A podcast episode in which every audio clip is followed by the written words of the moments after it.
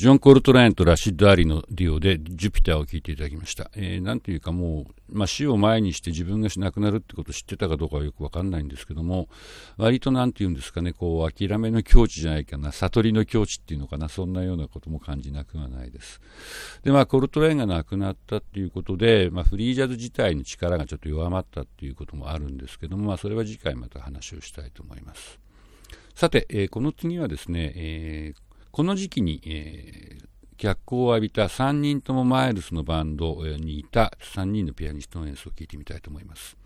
まあ、この3人、えー、今でも、えー、お元気で、まあ、キース・ジャレットさんはね、この間、えー、なんか脳梗塞で左手で動かなくなって引退しますっていう寂しい、え、コメントを、え、ニューヨーク・タイムズに発表したんですけども、まあ、ハービー・ハンコックもチックレも今めちゃくちゃ元気で、え、まだまだバリバリにやっておりますね。で、えー、というわけで、まずはハービー・ハンコックのライオットっていう曲です。ハービー・ハンコックは、えーと、1963年から68年までマイルスのバンドにいて、まあ、マイルスのバンドが一番アコースティックで、えー、素晴らしい演奏をやった時に本当に貢献した人ですけども、まあ、この年、えー、マイルスバンドを辞めてですね、自分のリーダーバンドを作りました。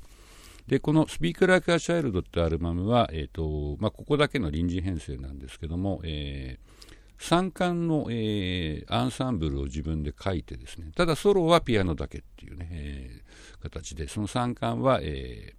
まあ、テーマと、えー、オブリカードだけなんですが、この三冠っていうのが、フリューゲルホーン、アルトフルート、バストロンボーンっていうね、ちょっと面白い編成で、割とこう、えー、くすんだ音を出す楽器を3つ使って、非常に美しいハーモニーを聴かせています。えー、というわけで、ピアノだけじゃなくて、ハーモニーの方も、えー、ご注目ください。ライオットって曲です。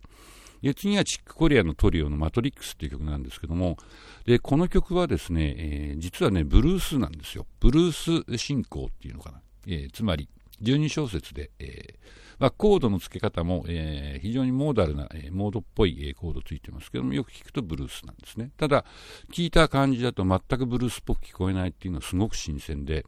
まあ、音の使い方もそうですし、あとその、タッチの感じとか、リズムのノリがですね、全然こう、ためがない感じでね、どんどんどんどん前に行くっていう、えー、感じがすごく新しかったと思います。で、これ、ベースがミロスラフ・ビトウスっていうチェコの出身の人で、ドラムはベテランのロイ・ヘインズなんですけども、この3人の、えー、ちょっとしたところのこう、インタープレイっていうのかな、えー、ピアノがこう出たら、えー、ベースがこう出るで、それに対してドラムがこうするなんていうところもすごくこう、えー、面白くできてますので、えーまあ、これ本当、新しい時代の60年代後半以降のブルースの演奏の一つの典型かもしれません。マトリックスっていう曲です。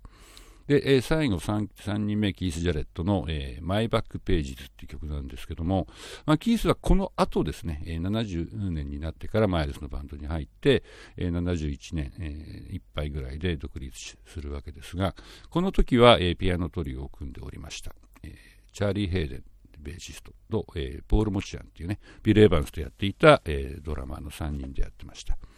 でこの曲は、えー、 My Back Pages っていうのはボブ・ディランの曲のカバーなんですけども、えー、ボブ・ディラン自身のバージョンは3拍子で、これは8ビートの4拍子ですね。えー、で、あのボブ・ディランのこのこの曲をザ・バーズっていうロックバンドがカバーしたバージョンがすごく、えー、ヒットしたんですけども、それがあのこれの元になってると思います。あのリズムの感じなんかは全く同じですね。というわけで、えー、ハービー・ハンコック、チック・コリア、えー、キース・ジャレットの演奏を聴きましょう。